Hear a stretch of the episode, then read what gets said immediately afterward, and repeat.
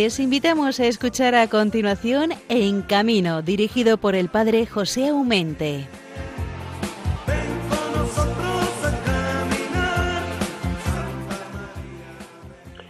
Muy buenos días nos de Dios nuestro Señor en este precioso mes de agosto con las fiestas en honor a Cristo, a la Virgen y a la multitud de santos. ¿Qué os voy a decir yo?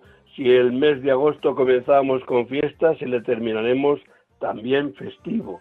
Ojo, preludio del otro gran mes de fiestas que es el mes de septiembre. Pero no corramos. Hace un par de días nuestros ojos se volvían al cielo para contemplar la belleza de María en el día de su asunción. Es una de las fiestas inefables, preciosas, que tiene el calendario litúrgico de nuestra Iglesia Católica.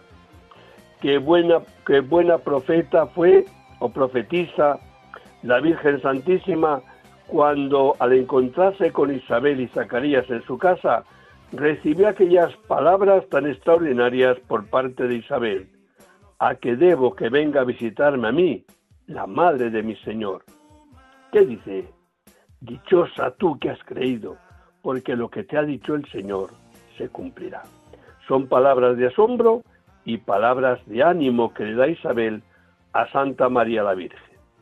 María profetizó sí, con que todas las generaciones la íbamos a llamar bienaventurada por las maravillas que Dios ha hecho en ella. En ella se ha fijado y es su sencillez. Qué preciosidad de la generosidad, sencillez de la Virgen María cuando se refiere que todo lo que tiene y es se lo debe solamente a una persona, que esto es al mismo Dios. Dios, dice la Virgen, derriba del trono a los poderosos y enaltece a los humildes, a los pequeños. La asunción de la Virgen es la glorificación inefable por parte de Dios a María, su madre. Dios que hizo de ella hogar y madre de su querido Hijo, el Verbo del Padre, se alegra ahora de poderla también llevar con él a la gloria, al cielo. ¿Cómo? En cuerpo y alma, nos dice la fe católica. Felicidades pues a María por esta glorificación y coronación como Madre y Señora de toda la creación. De hecho, la fiesta de la coronación de la Virgen, la Iglesia en el calendario lo tiene reservado para el día 22. Todo llegará. La fiesta de San Roque también la teníamos el día siguiente de la Asunción. Por eso muchos pueblos, pues ¿cómo celebran sus fiestas? La Asunción o la fiesta de la Virgen y de San Roque. Son dos fiestas que van muy unidas. Delante tenemos, sin embargo, pues otras fiestas en este mes de agosto. San Bernardo, San Bartolomé, San Juan, Degollado y otras muchas fiestas más. Os invito pues a gozar a tope vuestras fiestas patronales, tanto en los actos religiosos como en los lúdicos. Somos alma y cuerpo y ambos tienen derecho a su espacio. Los feriantes y circenses, sabéis que no nos fallan nunca. Estarán siempre ahí en vuestras fiestas para animaros, para embelleceros y envolveros entre luces, música y atracciones o espectáculos circenses para que podáis pasar unos ratos muy hermosos. ¿Con quiénes? Con los hijos, con los nietos, con los amigos, con aquellos que queráis, puesto que, como dicen nuestros hermanos circenses o feriantes, nuestras atracciones y espectáculos son para niños de cero años hasta ciento. Los feriantes y circenses estarán siempre a nuestro lado, no lo podemos olvidar.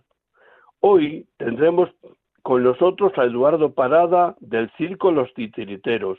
Ellos saben lo que significa hacer felices a pequeños, a pequeños pueblos, con gente pequeña y grande, pocos pequeños y muchos grandes, porque sabemos que los pueblos suelen ser más bien con los niños casi casi como reliquias, pero bueno, hay también pueblos un poco más grandes donde sí que se ven todavía algunos niños.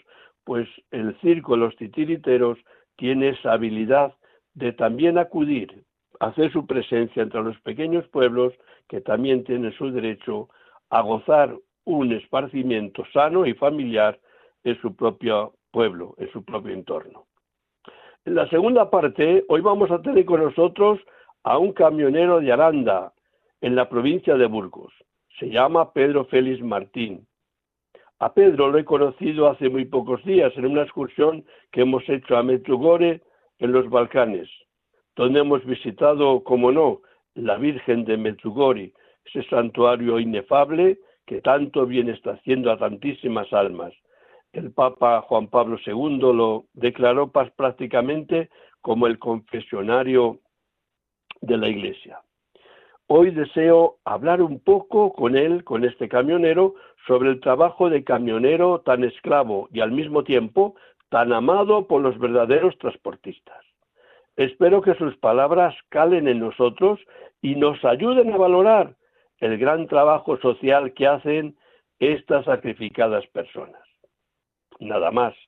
Os saludo de corazón a cada uno de vosotros, queridos oyentes de Radio María, en esta mañana preciosa del mes de agosto. ¿Sabéis qué fiesta se celebra hoy? Ojo, una, la Virgen Santísima del Rayo. Anda, pues si no la hemos escuchado, claro, yo casi tampoco, porque es una fiesta muy arraigada, pero arraigada en México. Así que felicitamos de corazón a nuestros hermanos mexicanos por esta vocación de la Virgen como Nuestra Señora del Rayo.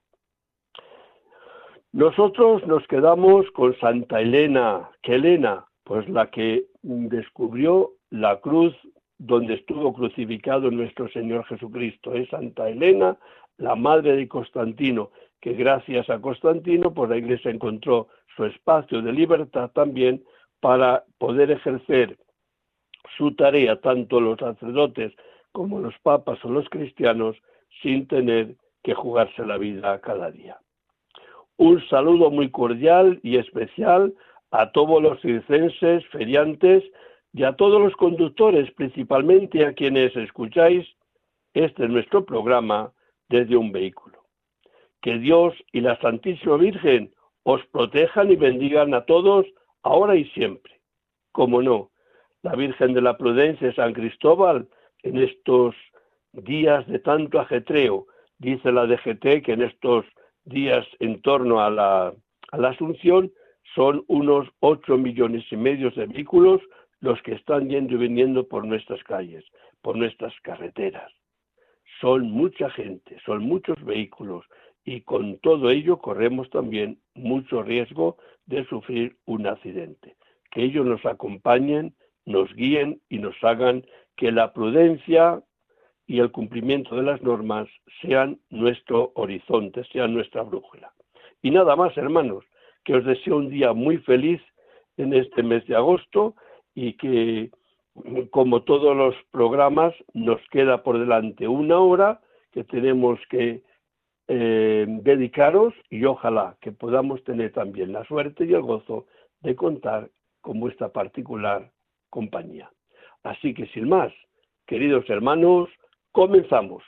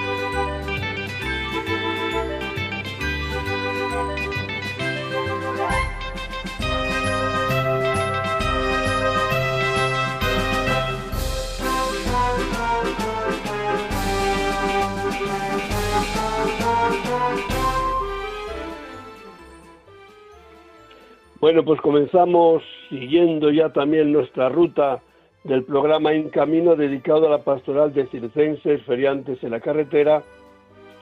Y cómo no, el circo es luz, es sonido, es imagen, es acogida, es eh, emoción, tensión. Es que el circo son tantas cosas a la vez que no nos damos cuenta cuando uno va allí, se mete delante de una silla y a ver lo que le representa. Normalmente tenemos en las retinas, pues lo sabemos lo que es un circo, un buen sapito, una carpa, después unos camiones alrededor, una, muchas luces, que suelen decir entrada o taquilla, qué sé yo. Pues eso normalmente es como imaginamos que es el circo. Ojo, es verdad que eso es un circo, pero también otras formas de hacer circo, sobre todo cuando este circo va actuando casi en verano todos los días y además va a pueblos pequeñitos también. Porque claro, ir a una ciudad o unos pueblos grandes, grandes, se necesita montar y desmontar varios días, y entonces actuar también unos buenos días. No es así en los circos más pequeños, sobre todo más rurales. Y sobre todo en este tiempo de, de, verano, cuando el calor hace tanto calor y las carpas también se llenan de tanto calor, pues es verdad que hay refrigerios, hay forma de regular todo ese calor, pero siempre eh, estamos en una cosa cerrada después de haber estado bajo el caluroso sol toda la jornada. ¿Por qué digo esto? Porque en esta mañana tenemos con nosotros a Eduardo Parada, que es también protagonista de otra forma de espectáculo, de otra forma de circo, y yo digo que es más rural, más cercana a la gente normalísima de nuestros pueblos, donde me recuerdo que algunas veces cuando yo vivía en los pueblos como párroco, pues de cuando en cuando venía, oye, que viene el panadero, oye, que mira, que ha llegado el carnicero, o mira que van a vender la fruta. Bueno, pues no están tan pequeños, pero sí que es verdad que el mundo rural tiene esas carencias, que casi las cosas espectaculares son muy bonitas, pues no aparecen por allí. Pero mira por dónde está el circo, no podía ser con otro título más bonito, que el circo Los Titiriteros. Y no me digáis ustedes, ustedes o vosotros, que cuando éramos pequeñitos no íbamos con nuestra silla, ¿eh? al menos en mi pueblo me recuerdo, oye, que han venido los titiriteros. Pues cogíamos cada uno su silla, se iba ya a la plaza y a ver lo que nos iban a representar. Estoy hablando hace 50, 60, 70 años. Pues no, vamos a ver lo que mm, nos va a revelar nuestro querido hermano Eduardo de qué es lo que presentan, qué es lo que llevan, qué es lo que asombra a todos esos pueblos su espectáculo del circo Los Titiriteros. Queridísimo Eduardo, buenos días. Buenos días, Padre José. Oye, es que el circo Los Titiriteros es tan bonito, tan nuestro, tan, tan de pueblo, que, que me parece que, que me, me lleváis a la niñez. Yo digo siempre que la cultura tiene un nombre, los titiriteros. Es así. Oye, pero fíjate que el titiritero, cualquiera persona que el que hable, pero le parece como una cosa lejana, lejana, ahí en la niñez. Sin embargo, el, circo titiritero está vivo y coleando, y por muchos años. ¿Qué me dices a esto?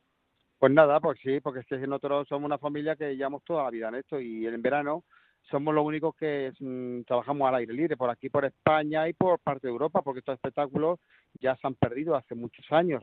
Nosotros tenemos nuestro público desde hace muchísimos años, se han criado con nosotros, con mi padre, que para descanse, con el payaso Tarugo, y la verdad que nosotros ya nos tienen aquí como, como una tradición, o sea que nosotros no podemos faltar en nuestras dos rutas que tenemos, no podemos faltar porque han crecido con nosotros, o sea que forma una cultura que hemos creado nosotros, no, no solo nosotros, sino el público, el público que, ha querido con su forma de, vernos actuar, de esa alegría que le damos, que esto siga funcionando, que esta cultura siga funcionando, gracias a ellos.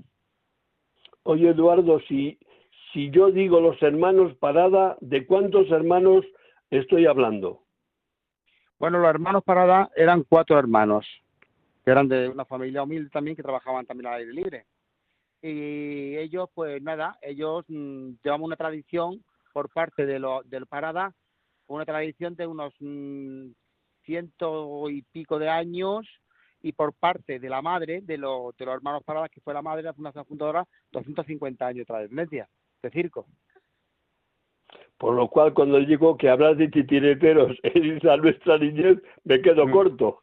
Sí, no, no, no, eso sí, nosotros no sabemos realmente, porque que nosotros tengamos mente aproximadamente 250 años, pero aún así, más atrás, ha habido familias que, que eran seguían la tradición. Es verdad que vosotros tenéis más o menos las rutas hechas, hombre, algo cambiaréis, digo yo, de un año a mm. otro. Eh, lo que decía yo de que, mm, que normalmente los circos, mm, digamos, grandes, de grandes hábitos, de grandes, eh, con muchísimos camiones, no pueden ni deben ir a un pueblo pequeño porque sería, vamos, vender el, el, el, collar para comprar el galgo, ¿no? Eh, o el galgo para comprar el collar. Eh, ¿Cómo se dice? Sí, el perro. Eh, entonces yo, yo, yo digo, vosotros os podéis permitir el lujo, y ojalá que, que os dure mucho, al no montar el sapitó, pues parece que no, pero tenéis una facilidad inmensa de movimiento, cosa que los grandes circos no tienen sencillamente porque no la pueden tener. Claro, bueno, es que también esto, esto ha cambiado mucho. Nosotros somos personas que mm, nos gusta tanto nuestro trabajo que mm, no solamente el desmonte, nosotros ya no es como antiguamente, llegamos llegaban con los carros, los caballos, ponían una alfombra y ponían los bancos. Ahora no, ahora tenemos que llevar una comodidad porque las normativas no lo exigen.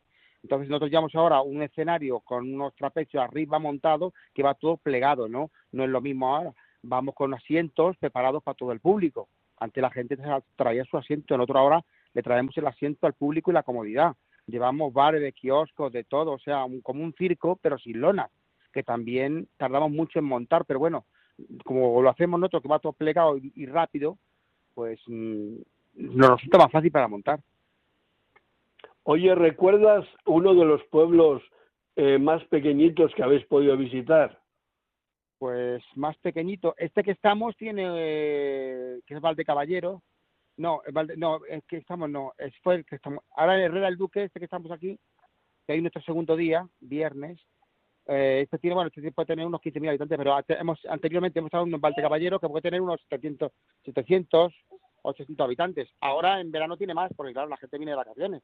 Pero son pueblos... Claro, pero tú, tú date cuenta, si tú dices a un castellano, que un pueblo de 700 habitantes es un pueblo pequeñito, te mata. no, nosotros sabemos lo que son pueblos pequeñitos de Castilla.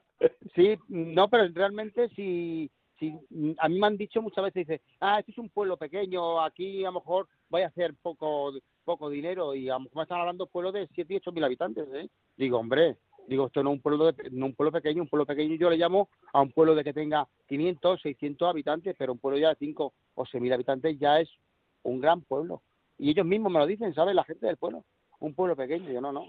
Ya no. Yo creo que, creo, Eduardo, que haces una, una gran labor social, pero una gran labor social, el llevar a estos centros, no tan grandes, eh, la forma de divertirse, de ver algo distinto, de desconectar con tanto artilujo que tenemos en las manos todo el día y decir que hay vida también fuera del móvil, fuera del ordenador, fuera de la Play, qué sé yo, que decir que hay vida también real mm, que puedes palpar y puedes tocar, porque ahora todo parece que tiene que ser enlatado. Entonces yo creo que hacéis una labor maravillosa de no esperar que la gente venga a las grandes ciudades para ver un espectáculo de circo, sino que vosotros os acercáis y se lo ofrecéis. La gente corresponde. Sí, no, no, naturalmente que sí. Es que vamos a ver, eh, ¿cómo te explico yo? Eh, es que la cultura del circo, el mayor, la palabra dice, el mayor espectáculo del mundo es el circo. Yo creo que no pueden con él, no puede, es que no, no pueden, porque siempre en el circo no solamente se trata del circo normal, de la lona y todo eso, no, no el circo que hacemos nosotros, que es al aire libre, que es la cultura. Por eso digo yo, que nosotros decimos que la cultura tiene nombre, que son los titiriteros. Es un espectáculo familiar, al aire libre, que, mm, que transmitimos mucho. La gente nos, nos comenta cuando nos ve, que eso a lo mejor nosotros no notamos, que transmitimos mucho al público. Dice, vosotros transmitís algo al público que, que no sé, es un ambiente que va al vecino, van, van todos y se ven a un precio económico, ¿no? De dos euros que pagamos, que mm, cobramos es que es otra historia. El circo con lonas y el circo al aire libre es, es otra historia, es algo mágico que llama atención a todo el mundo.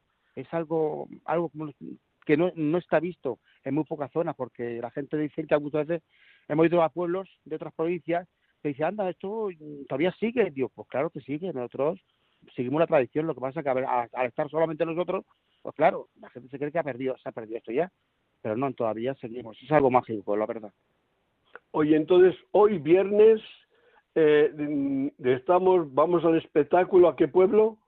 A Herrera del Duque. Estamos como. Vale, en Herrera del Duque nosotros es la hora, me imagino que sea a las 8 o las 9 de la noche, no tengo ni idea. No, a, las 10, a las 10 de la noche. A las 10, claro, para que sea más de noche. Vale, pues vamos. a las 10 de la noche, pues vamos a ver el circo Los Titiriteros. Nos sentamos allí en el asiento que amablemente nos ofrecéis.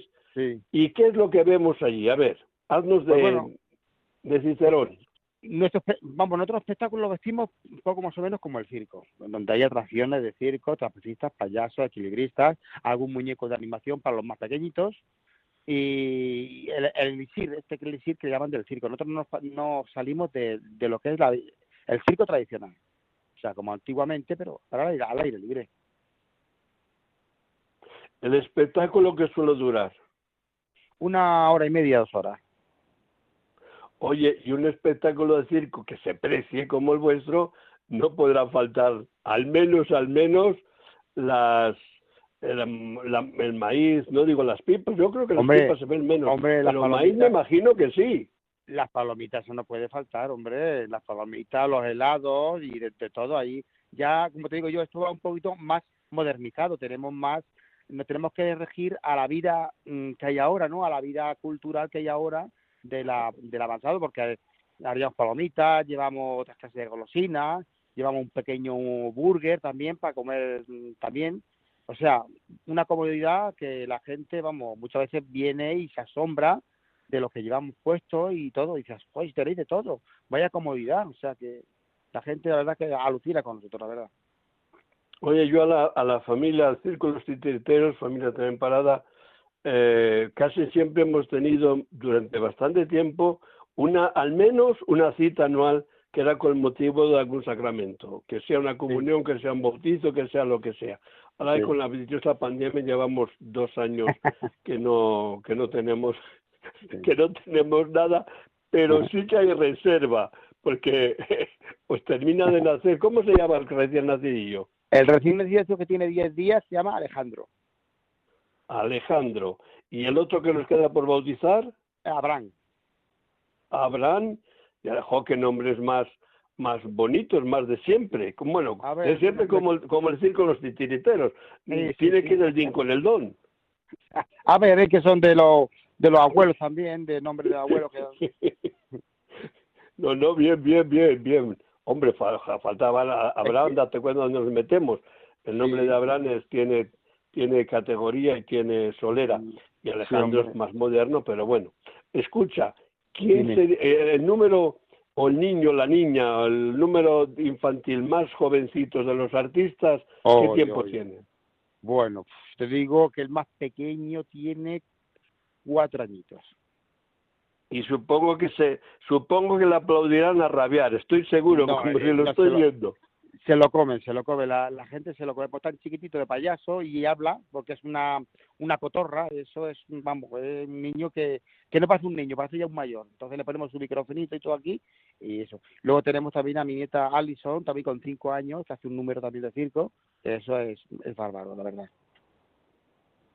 Joder, es tener buena cantera, porque oye, ojo, que yo digo por los que conozco, tenéis buena cantera. Sí, no, ya a ver, la compañía sigue creciendo. es que, a ver, no podemos hacer otra cosa ahora para que, eh, que siga, que no se puede perder esto. ¿Tú como abuelo te sientes orgulloso de lo que has dejado a tus hijos y ven que, que tus nietos también les gusta?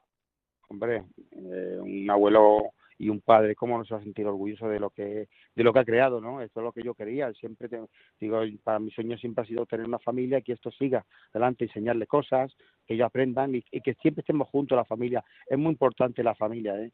que la gente muchas veces no se da cuenta y no lucha por esa cosa de, seguir junto a la familia. Y la familia, hombre, la familia se discute, es eso, pero siempre tenemos que dar también, como digo yo, un poco el, brazo a torcer, ¿no? Y entrar en la lógica, lo que es la verdad. Entonces, ayudarnos uno a otro. En la familia es lo fundamental, que la familia no se rompa y eso es lo más bonito que tengo yo ahora mismo.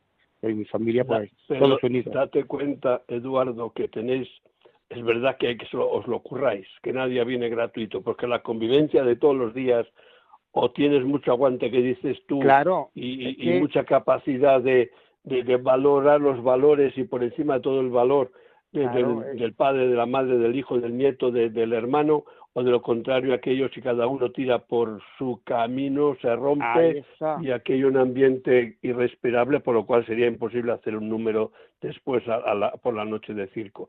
Digo, pero si algo la sociedad española, digo español que estamos en España, pues lo podríamos decir de otras naciones que no son menos que nosotros, os envidiamos profundamente, es que en el mundo circense todavía la familia es familia y el padre y la madre y el abuelo y la abuela y el hermano y el primo están juntos, muchas veces comen juntos, trabajan juntos. Es decir, que es una, es un, en, pocos lugares de la sociedad podrán comer o vivir o, o gozar tanto la familia unida como en el mundo del circo, por vuestra forma de ser, pero dichosa forma de ser que os mantiene tan unidos yo creo que siempre hemos pensado en la educación, en la educación y el respeto. Si no hay educación y respeto, la familia no, no ayuda porque es así. Hay que tener una educación y respeto y cada uno está creciendo, quiere su vida, entonces hay que darles a todos por igual. Si todo, todo el mundo trabajamos por igual, pues todo el mundo tiene que tener pues su dinero a la hora de cobrar y por igual, porque es que no puede, no tiene por qué llevarse uno más que el otro si todos trabajamos lo mismo, ¿no? Entonces, todos tenemos que pagar gastos, tenemos que llevar nuestros vehículos, y cada uno tiene que pagarse su seguro y sus cosas, dar de comer a sus hijos. Y si, claro, se lo va a llevar todo uno y luego el otro no, pues, ¿qué hace? Pues las familias buscan ya otra eso. Y eso hay que hacerlo así. Eh, el, dinero no es lo importante, el, es la ayuda.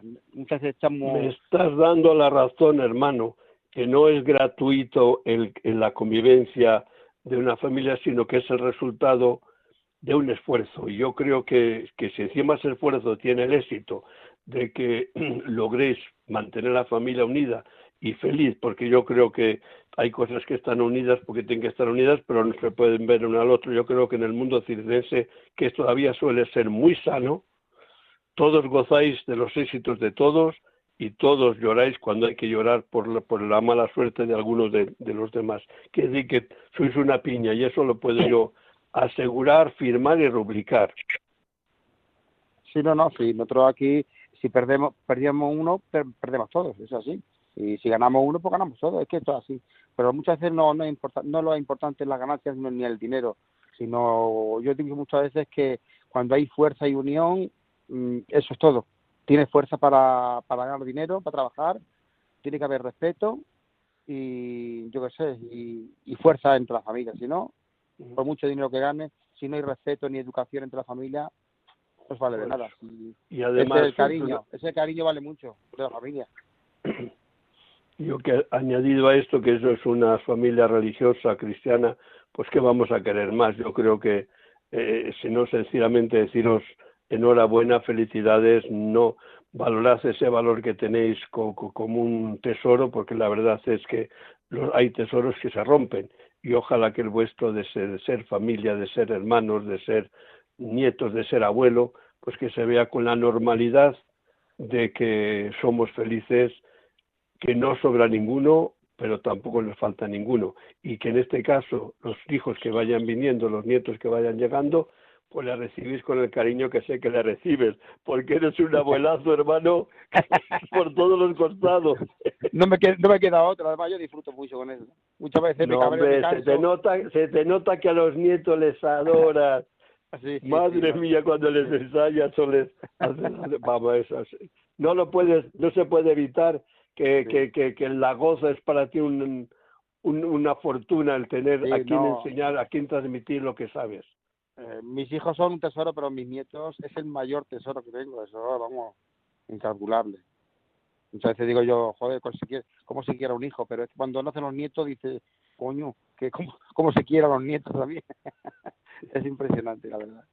Pues en ese cariño nos encontraremos cuando tengamos que hacer el bautizo a estas criaturas. Pues en tanto gozad de que eres abuelo, que el niño que mm. tenéis todavía en el hospital con estas pequeñas cosas, pronto se recupere y lo podáis llevar a casa y ya nos lo enseñaréis. ¿Vale? Perfecto, claro que sí. Yo en tanto se lo voy a encomendar a la Virgen, toda vuestra familia, todo vuestro circo de los titireteros para que sigáis sembrando en nuestros pueblos y ciudades la alegría sana de un buen divertimento. Querido hermano, que te doy un abrazo a ti y a todos los que formáis el circo de los titiriteros.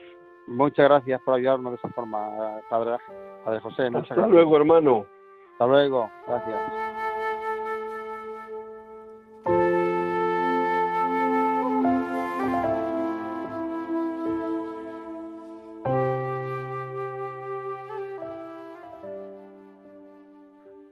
Oración a María, Madre de los circenses y feriantes. Oh Virgen Santísima, te amo, creo y confío en ti. Antes que nada, deseo darte gracias por todo aquello que he recibido del Señor por tu intercesión, no obstante mis errores y pecados. Virgen Santísima, te pido que cuides de mí y de mis seres queridos, que como feriantes y artistas de circo que somos, siempre estamos viajando a pueblos y ciudades para llevar alegría a los niños y a los jóvenes y a los adultos. ¿Cómo lo hacemos?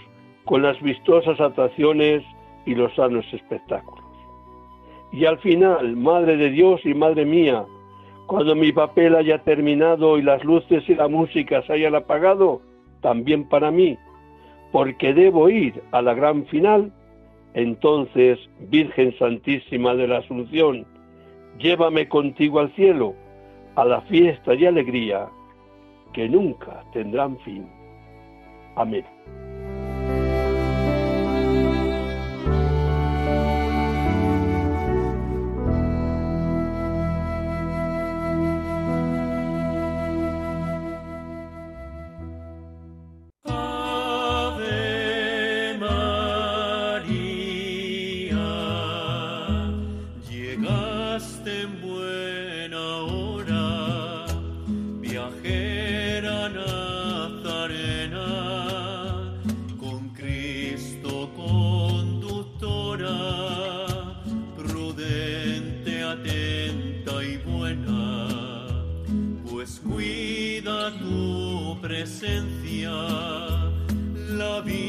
en carretera, Virgen de la prudencia, gracia y virtud viajera.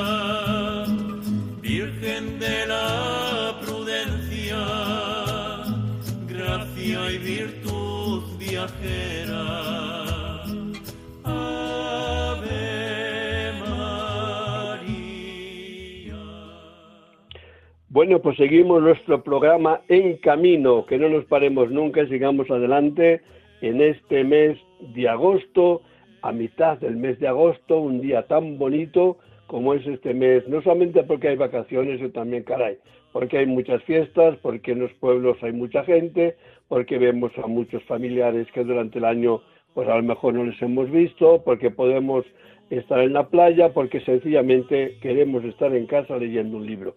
Sea como sea, no es mala tarea escuchar radio y Radio María con mayor calidad.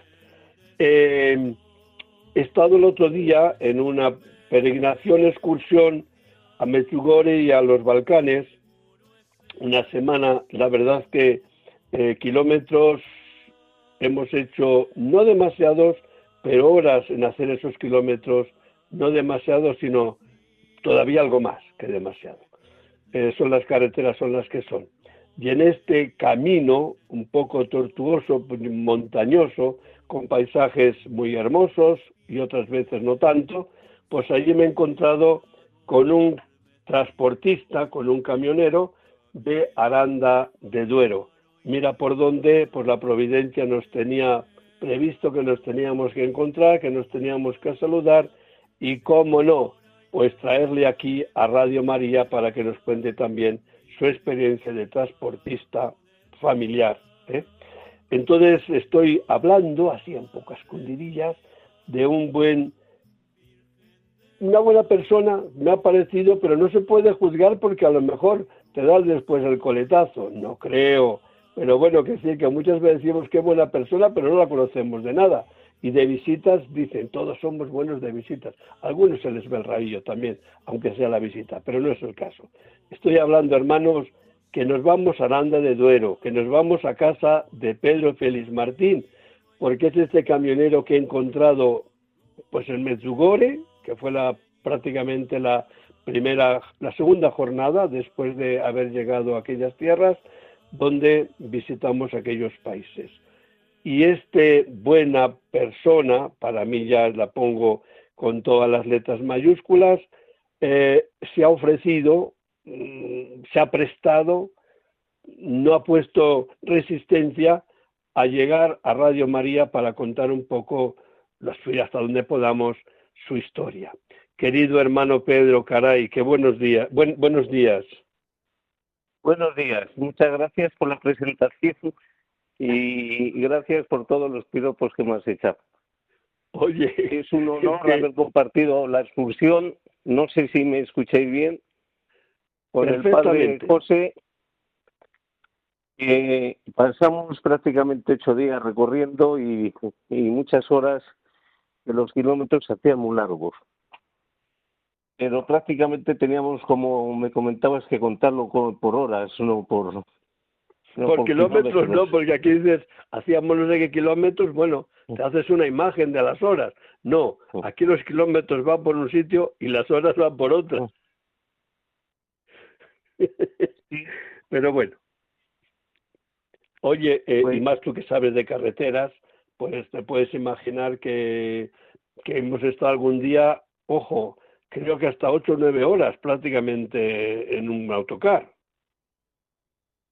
La verdad es que al principio no lo pensábamos porque estamos acostumbrados a las carreteras que tenemos aquí y hay a veces que en algunos trayectos como un Bone y eso pues se saca una media de 30 kilómetros a la hora, que se puede hacer una idea a pesar de las dificultades que hay que cruzar pueblos, las, eh, las caravanas que hay, los atascos, pero bien, la experiencia ha sido muy bonita y yo, pues hombre, repetiría, pero me gustaría conocer otros lugares que hay muchísimos más bonitos antes y más bonitos o, o simplemente más llamativos o iguales, pero para ampliar un poquito, pero nada más. Oye, hablando un poco de, de transportista, eh, ¿tú qué generaciones haces de familia transportista? Pero yo prácticamente son tres generaciones, casi cuatro, porque mi bisabuelo ya era y, ahora ya manejaba la fragua en aquellos tiempos y, y cuando se cuentan estas cosas, a pesar de que yo creo que no soy muy mayor, pues cómo hacían las llaves a mano, cómo cerraba, cómo las soldaduras se hacían con estaño y luego ha ido pasando. Y a mi abuelo, pues esos camiones que prácticamente había que adaptar una cabina y un motor porque comprar esos camiones hace unos años y con la dictadura, pues era muy difícil. Y ahora mismo, pues tenemos y, y han ido pasando y han pasado otras dos más y aquí estoy yo. Aquí estoy yo y con muchas ganas de, de continuar y siempre con muchísima ilusión. Igual que San Cristóbal, pues dime. Digo que Pedro, eh, yo recuerdo desde que era pequeñito en mi pueblo, pues coches particulares prácticamente no habían. Había uno que se iba un poco para todos, le llamamos la rubia, se le llamaba, era como un taxi, digamos, pues decir algo. Se mm, le alquilaban más o menos y te llevaba de aquí para allá. Pero era lo, poco que había en el pueblo, ¿eh? y después el coche de línea, que es el que hacía la ruta a la ciudad, al pueblo. Eh, camiones sí que había, algún camión, pero madre mía, qué camiones tú a lo mejor, que eres mucho más joven, no sé si les habrás visto, pero conducir aquí en camión, no me extrañe que se decía aquello de que para ser camionero hay que tener músculo. Yo pienso que entonces para, para hacer cualquier actividad había que tener músculo. Eh, hablando un poco de cuando hemos pasado por estas tierras, que hemos estado prácticamente hace una semana por Bosnia, pues recordaba cosas que si lo cuento nadie se lo puede creer. En, la actividad de agricultura cómo estaban segando a mano y una persona que yo calculo la señora que tenía cerca de 70 años. O estaban ahí haciendo los montones ahí con el heno eso casi ha desaparecido y esas herramientas las guardamos para el museo. Pero esos camiones que teníamos antes, pues yo le veía a mi abuelo, yo era un crío, y cómo se arrancaba una manivela, que había que saber arrancar la manivela y que eran de carburo, había que hacer un gas y luego la, eh, todos eran de gasolina. Y luego con esas cajas de madera que se cargaban prácticamente toda a mano, todo era manual. Y, y, más o menos... sí. Digo que ahora mm, vamos a, a cargar no sé qué, y si son palés no les cargan, si es arena no la cargan, si es eh, prácticamente el, el conductor mm, hace poco o lo que debe hacer, pero pero es que antes iban a cargar ladrillo, recuerdo que se cargaba uno a uno, vamos, cogía tres o cuatro a la vez y les ibas colocando, pero era así, cargar o descargar, y no te digo la teja, la árabe, ¿no? Cuando se iba a los pueblos un camión de, de teja madre del alma bendito, tenía que el medio pueblo a, ayudar, que hacía una cola para ir descargando. Quiere decir que el ser transportista hace 50, 60, 70 años era una cosa completamente distinta a como tú en el siglo XXI estás siendo transportista. Hombre, es totalmente diferente, pero ya, ya, y he comentado de que me ha tocado un poco vivir aquello si ver a mi padre y como estabas diciendo se prácticamente se hacía toda mano. A mí también me ha tocado pues cargar ladrillos a mano porque prácticamente el transportista no es lo que es ahora, no son camiones automáticos, sino que se cargaban los camiones tanto de abono, tanto los ladrillos a mano y también era mecánico porque no, no existía la asistencia en carretera y te quedabas y ahí pues sacaba las herramientas, todo, todos los vehículos llevaban caja de herramientas y se hacía lo que se podía y, y se era muy solidario, porque cualquier compañero paraba y hemos desmontado cosas en que si lo digo la gente a lo mejor no tiene conocimiento, pero yo he desmontado un, un eje de un freno eléctrico pues a lo mejor en Despeñaperros en unas horas y cosas así que hacíamos prácticamente y que eran y que eran normales porque los camiones de entonces no duraban ni eran cómodos como estos.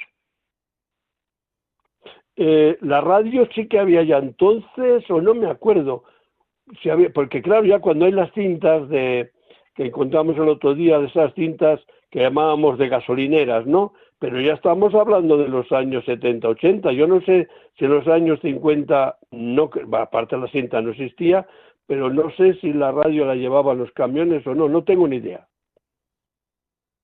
Eh, hombre, la radio Radio Casé que íbamos con cinta, que teníamos una maña muy particular todos con el bolígrafo, porque raro era que a la, al día siguiente pues a lo mejor funcionara en condiciones, más y luego incorporamos una cosa que parecía una cosa vanguardista en aquellos tiempos, una emisora que teníamos la capacidad de comunicarnos unos y otros y, y por lo menos no se hacía, se hacían más cortos los caminos porque estamos comentando de carreteras que prácticamente hemos venido de un viaje de una semana, pero no hace 50 años las hemos tenido nosotros. Yo cuando empecé no existía ninguna autovía aquí en España y, y, y yo contaba los kilómetros, yo, y yo me sé los kilómetros de, de cada provincia que pasaba, de cada capital y de cada pueblo porque parecían los primeros viajes que eran interminables. Luego, pues oye, con la paciencia y pues eh, lo íbamos haciendo porque es el trabajo diario. Eh, Pedro, una palabra directa y sincera. ¿Te gusta ser camionero?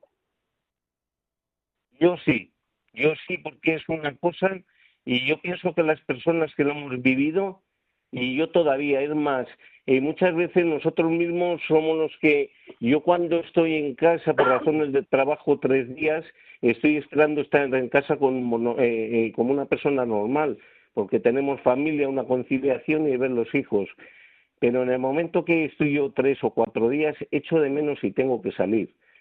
Y es muy bonito porque conoces, yo prácticamente me conozco así, si hablamos de este país, toda la España, toda España entera. También es un poco lamentable de que no pasamos por las ciudades, que lo que tenemos un conocimiento grandísimo es de los polígonos, de las carreteras, de las zonas de servicios, de restaurantes, que quizás ha perdido un poco con, pero hombre, que todo es mejorable, todo eh, ha sido un gran avance con las autovías, esos restaurantes que parábamos, que incluso la gente decía donde donde hay camiones, pues paramos nosotros, que siempre lo hemos comentado. Oye, ¿es verdad eso que donde, veas parados muchos camioneros eh, se come bien? Sí, pero ya eh, la cosa cambia un poco, ha cambiado un poco porque no antes se, paraba, pero prácticamente los camiones, aparte que han avanzado, pero han avanzado en algo que es eh, a veces la falta un poco de relación social con los compañeros, porque los camiones incorporan todo tipo, es como una pequeña caravana. Eh, llevan eh, frigorífico, llevan aire en frío y prácticamente la gente ya pues eh, come a veces en el camión, lleva algo por si acaso y ya no es el trato ese tan humano que nos juntábamos en un restaurante de carretera. Es más, que ya muchos en las autovías ya han desaparecido, son áreas de servicio y ya es un poco no, no tan familiar, no tan cercano. Oye, eh, yo ahora me meto contigo en la cabina tenemos que hacer un viaje, no sé, de un par de horas, tres horas, que sería normal en aquella época, fíjate tú, pero también en nuestra época, un viaje de, un par de horas es normal, y digo yo, a poco que se salga un poco de la provincia, es verdad que ahora está la, la radio, está también los CDs o los medios ahora modernos que hay, los camioneros, ¿encontráis también algún momento de rezar algo? Prácticamente quien quiere lo tiene. Eh, quien quiere no tiene tiempo para rezar y para muchas cosas más. Es más, yo, yo he aprovechado mientras estaba, yo he hecho cosas que eh, la persona puede sacar tiempo de donde quiera. Yo he sacado cursos y he estado estudiando porque prácticamente cuando paraba en aquellas cintas de cassette me grababa prácticamente todos los temarios y luego eh, me, me les iba poniendo durante la conducción que sumamente era muy aburrido, la verdad, escucharme a mí mismo. Pero así yo he aprobado muchísimas cosas, porque tienes que sacar tiempo muchas veces de donde no lo tienes. Y ahora sí, porque hay una regulación y llevamos el tacógrafo y tienes, eh, tienes que saber guardar una, unos horarios y una normativa. Pero antes eh, la cosa cambiaba y era más tolerante y, y gozábamos un poco, no gozar, sino de que de que podías conducir más horas o, o aminorar un poquito los descansos. Ahora, ahora está mejor porque así por lo menos la circulación está más arreglada. Pero prácticamente quien quiere, quien quiere puede. Quien es practicante, quien es religioso, saca tiempo para eso y para mucho más. Eh, ¿Tú eres de, radio? La pongo muchas veces aquí en Aranda, hay la suerte, no sé por qué, de que, eh, no sé cómo decirlo, superáis para ir por encima de las demás. Hay a veces que tiene mi hijo aquí en la cochera, tiene a lo mejor los 40 principales o alguna cadena de música y enseguida cambia y se pone automáticamente la Radio María. Oye, Radio María, ojito, que donde se escucha bien, se escucha bien, ¿eh? Me dicen muchos transportistas, es que cuando bebes un poco, eh, ya está Radio María. Aquí normalmente sí, sí, se pasa, pero no solamente aquí donde estamos en el polígono de Aranda, yo creo que las pisa algunas, y las pasa por encima. pues me alegro mucho porque también te oirán a ti, que te agradezco de corazón el... Me ha sabido poco esta entrevista, por lo cual otro día te tendré que llamar y hablamos un poco también de lo que hemos hablado en el autocar, que, es interesante que lo sepamos que no todo es vida, dulzura y esperanza nuestra, sino también hay valle de lágrimas en lo que significa la seguridad eh, vial y la seguridad también del transportista y de lo que transporta. Pero esto lo vamos a dejar para otra entrevista que si Dios quiere, no tardando y tú lo, lo deseas y te prestas a ello, pues tendríamos en otra ocasión. ¿Vale? Podéis llamarme cuando queráis. La casa yo tengo plena disposición. Cuando queráis me podéis llamar. Pues mira, querido Pedro, no cuelgues porque voy a hacer la oración por ti y por todos los transportistas a la Virgen Santísima de la Prudencia, que te daré en abundantes estampas para que las distribuyas entre aquella gente. ¿Vale? Muy bien. Muchas gracias. Únete a la oración, pues, que digo ahora. Vale, gracias, gracias.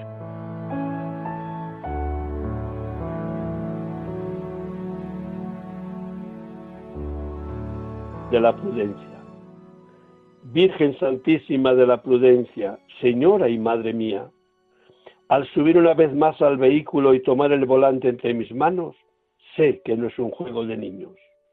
Por eso, después de silenciar el móvil, me dirijo a ti, Virgen Prudente, para pedirte un buen viaje. Guía mi camino por el cumplimiento de las normas de tráfico, para que, con la debida atención y prudencia, llegue felizmente a mi destino. Madre, ayúdame a gozar del viaje y evitar toda clase de accidentes, para bien mío, de los que me acompañan o circulan junto a mí. San Cristóbal, patrono de los conductores, ayúdame a conducir con responsabilidad y en las debidas condiciones, no por temor a la multa, sino por amor a Dios y respeto a mi prójimo. Amén.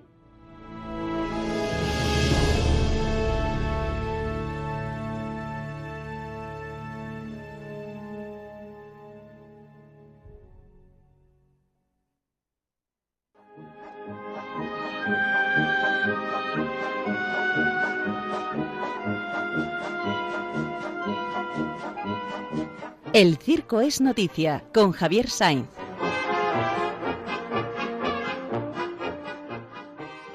Queridísimo Javier, muy buenos días. A ver qué nos tienes preparado para este, este día de, de agosto. Pues sí, precisamente he pensado que como acaba de ser el 18 de agosto, que era la fecha del cumpleaños de mi madre, que en paz descanse, y que precisamente por eso cuando tuvo una hija, mi hermana, la llamó Santa Elena, porque el 18 de agosto es Santa Elena. Es el Santa Elena, hoy viernes es Santa Elena, sí señor. Claro, y entonces esto, digo, bueno, pues oportuno para este programa de radio, porque con mi hermana cuando ella me decía, Javier, ¿juegas a los muñecos? Yo le decía, no. Entonces le decía yo a ella, Elena, ¿juegas al fútbol? Y ella me decía, no. Entonces encontrábamos en el circo el terreno común donde sí podíamos jugar. Ella decía que era la mujer del domador ¿eh? y jugaba con sus muñecos, yo decía que era el domador y jugaba con los peluches. Y para hacer de león iba sigilosamente al armario de mi madre, le cogía un abrigo de piel que tenía, me lo ponía, daba rugidos y decía que era el león. Y un día se me ocurrió coger unas tijeras y dije, le voy a cortar el pelo al león. Y le hice unos trasquilones que luego cuando me di cuenta volvió a poner el abrigo en el armario y me pasé un mes horrorizando. Uy, cuando esto se descubra. Claro, yo diré que ha sido sin querer, pero bueno, sin querer. en querer se cortan. Bueno, y cuando mi madre al fin lo descubrió, mi hermana Pilar la mayor, bueno, habrán sido las polillas. No, no están las polillas, nada.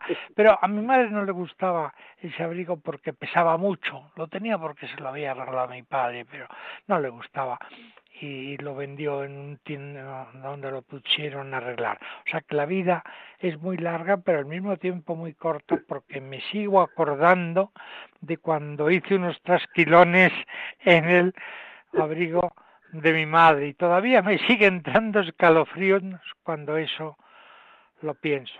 Y entonces al estar en este 18, bueno, pues voy a contar esta historia de juegos infantiles de circo en esta fecha eh, en los que estamos. No sé qué te ha parecido. Oye, Javier, si tu amor al circo tenía que venir de algo y ya lo estamos descubriendo, porque no es normal tu trayectoria profesional con el mundo del circo y el amor al circo que tienes tan profundo, ya veo que te viene de raza y te viene sobre todo ya desde los desde la eterna eh, eh, eternísima edad. Así que sabemos algo más de tu vida sin querer, ¿eh? Sí, poco a poco los voy contando entrevedadamente. Venga, que te doy, te doy un abrazo fuerte, termina bien este mes de agosto y la Virgen de la Paloma todavía algún chotes por ahí sonará por las calles donde vives. además han, bajado el cuadro los bomberos para que lo veamos bien de la Virgen de la Paloma. ¿eh? ¿Sabes esa historia? Que bajan el cuadro los bomberos. Es lo, he escuchado que es tradición que lo bajen los bomberos. Sí, sí, ha ocurrido este año. Uno que llevaba 18 años intentando ser bombero y ganaba la oposición, pero no había plaza. Y al final este año el ayuntamiento le ha dicho tanto tiempo, venga, ya te damos la plaza y ha tenido el honor de bajar el, el cuadro. Me alegro mucho, hermano. Gracias de, abrirnos la puerta de tus recuerdos y habernos contado. No sigas rompiendo, por favor, los abrigos, pero bueno, muy bonita la, la, la, hazaña. Un abrazo. Un abrazo.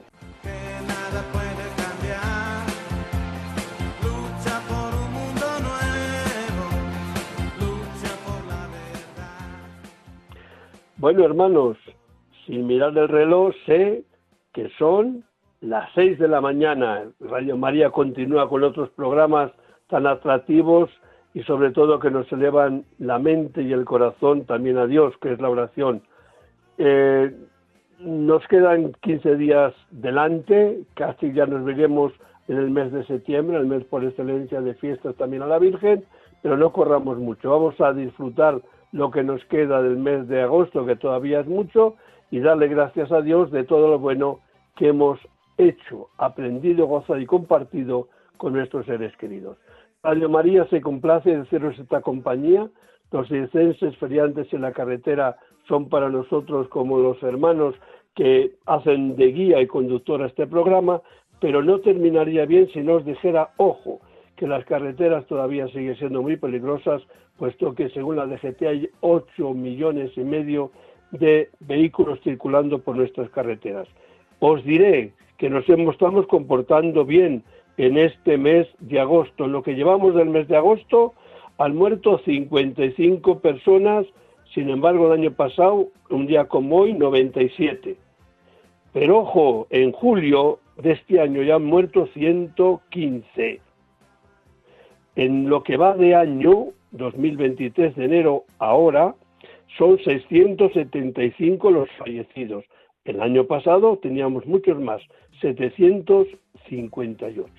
Son números que no nos gusta ninguno hablar de números, pero como entendemos también por los números lo que significa muertos, aprendamos que también sin querer o queriendo, pues un día podemos ser nosotros. Dios no lo quiera, pero en nuestras manos está ser prudentes, ojo a visor y no causar daño a nadie, pero evitar también que los demás nos lo causen a nosotros.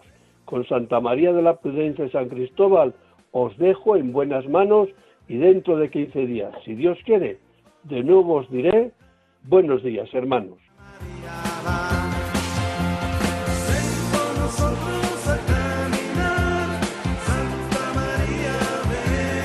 Han escuchado en Radio María En Camino, un programa dirigido por el padre José Aumente.